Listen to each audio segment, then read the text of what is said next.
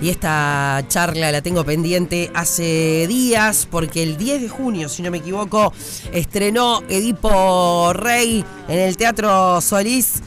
Ay, estoy con el mismísimo Edipo. Fernando Banet, aquí en otra tarde negra. ¿Qué hace Fer? Contento de estar acá. Un placer. eh, bueno, y, y de verdad, han sido un montón de días, desde el 10 y hasta el 23 de julio estará esta, esta obra que, bueno, si bien tiene muchísimos, muchísimos, muchísimos años, no me atrevo a decir cuántos, Más de 2000. más de 2000, que está, ponele, qué increíble cómo al día de hoy seguimos eh, eligiendo y, y- y bueno, y el enfoque que se le da a este Edipo Rey, ¿no? Es que los clásicos siempre tienen eso, ¿no? Eh, tienen la, la magia y la, la particularidad de que nos, nos conectamos con ellos porque son temas humanos que tratados de otra manera, este, enfocados de otra manera, resuenan aún este, hoy en día.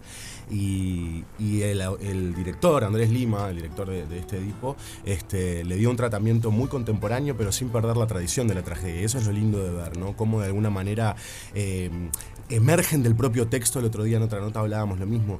eh, eh, cuestiones que gente que la ha visto en otros momentos no las ha podido captar y, y bueno, y están ahí, en el propio texto. de- hay que descubrirlas nomás y poderlas este, conectar y, y- y hacer la tan famosa catarsis de la que habla la tragedia griega. Claro. ¿Cómo es ponerse en, en la ropa, en los zapatos eh, de Edipo Rey? Fue realmente un desafiazo. Tremendo desafío para cualquier actor. Este, es uno de esos grandes personajes que, que uno dice, bueno, me gustaría ser. Y de pronto pasamos toda la carrera sin que nos toque. Y bueno, y ahora Claro. tocó. Y lo lindo que fue también fue que, que Andrés Lima, el director, como te decía, hizo un taller. Entonces, este, bueno, donde, donde nos me eligió para hacer este rol. Entonces fue como particularmente hermoso la forma en la que llega. Y después meterse en, en- en- en este ser que hay tanta historia, que hay tantas visiones, que ha sido tan importante para, para toda la humanidad, porque ha dado elementos para el psicoanálisis, elementos para hablar del parricidio, para hablar del incesto, para hablar de tantas, tantos temas enormes, pero que no deja de ser un ser humano sufriente y tratando de conocerse a sí mismo, ¿no? Yo digo, ese, niño herido que surge desde un niño abandonado, eh, a partir de ahí toda su conflictiva. Entonces, es enorme poderse meter y poder comprender, intentar comprender los mecanismos que hacen que este tipo, este, nada, quiera buscar la verdad, que es lo que está buscando, saber quién es y saber eh, realmente qué pasó con su vida en todos lo- los acontecimientos que también ocultó, ¿no? Claro. ¿Cómo, eh, sí, podrán pasar dos mil años, pero el ser humano es muy distinto, pero a la vez eh, la esencia termina siendo la misma y los problemas eh, también son los mismos, ¿no? Totalmente. Eh, eh, esto, esto que te decía, los temas parecen enormes cuando hablamos sobre lo que Edipo da para la afuera. Pero eh, me refiero a esto del incesto, el parricidio, que uno dice, "Ta, son temas muy lejanos. Pero el por qué, el mecanismo del funcionamiento, esto de conocerse a sí mismo, de poder saber Nada, es un tipo que no reflexionó lo suficiente en los momentos que sucedió, los hechos que, que sucedieron, sabemos que Edipo mata a unas personas, que después termina siendo que mata a su padre, eh, un poco eh, con una profecía de los dioses, ¿no? Con, el oráculo de, Apolo planteando esto, pero realmente lo que no hace nunca Edipo es tratar de afrontar realmente las cosas que hace y poder decir, bueno, ok, ¿qué está sucediendo acá? Y eso nos pasa todo el tiempo a los seres humanos. ¿Cuántas veces ocultamos nuestras propias miserias o cuántas veces no nos sentamos a reflexionar sobre nuestros propios hechos y, o a preguntar o también a saber, ¿no? Entonces, eh, eso es lo que es más hermoso de haber descubierto eh, esto que te decía, del, mecanismo y del comportamiento de este ser, porque me veo yo, se ve el que, el que cualquier espectador que está yendo a verlo, se, se ven mis compañeros, nos vemos todos en esas dinámicas. Y eso fue uno de los centros más importantes que Andrés Lima le puso foco y que, y que creo que se logró, se logró conmover. Y cuando el teatro conmueve, eh, nada, es impresionante lo que sucede. Esa conexión con la platea, esa comunión que se da, que realmente los silencios que hay en la, en la sala con cada escena que va pasando. eh, es, nos conmueve a nosotros desde arriba Claro. y, es, co- y es conmovedor para el espectador también. Estamos Sí. muy contentos. Qué lindo, qué lindo. Bueno, em, le, le- le contamos a la gente entonces eh, que está Edipo Rey desde el pasado 10 de junio y hasta el 23. Exacto. Vamos jueves, viernes, sábados y domingos en el Teatro Solís. eh, y además, en- en la sala grande del Teatro Solís. claro, Eh, debe ser todo como muy... mágico, ¿no? Es, es muy mágico porque eh, ya la sala grande del Solís es, es- un lugar hermoso donde, donde esto que te decía se una comunión con, con casi mil espectadores cada función y por suerte nos está yendo muy bien. Eh, y se armó un equipo hermoso de trabajo. Entonces, nada, todas las condiciones están dadas para que este tipo vibre y viva ahí eh, y que aquella tradición de, de lo que hablábamos hoy de 2500 años siga todavía dándonos información y elementos para conocernos. Ahora, cuando alguien te trata mal en algún lado, le decís, disculpame, yo soy Edipo Rey. Pero por supuesto, estoy sacando rédito a todo esto. Son dos meses. Imagínate que en dos meses vuelvo a ser nadie. Ahora soy No, Edipo Rey, tal cual. Claro, pedís que te traigan ¿no? las el- el- Exactamente, rey de Tebas, imagínate. Tomá, tomá, ¿Qué no cualquiera.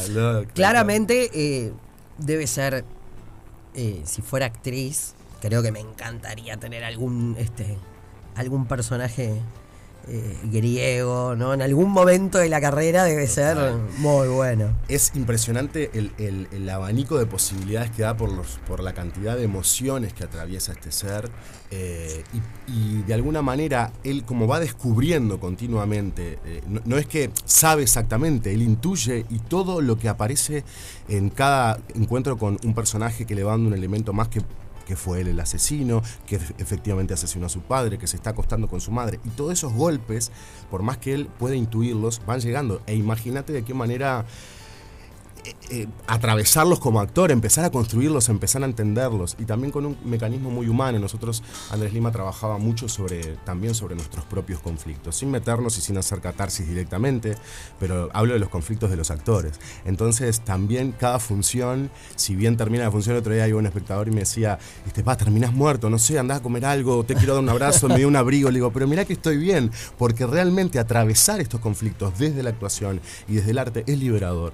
Eh, y aparte de apasionante, porque esto que te decía, ir como construyendo de a poco a este ser tan emblemático, pero que no deja de ser un ser humano más. Claro.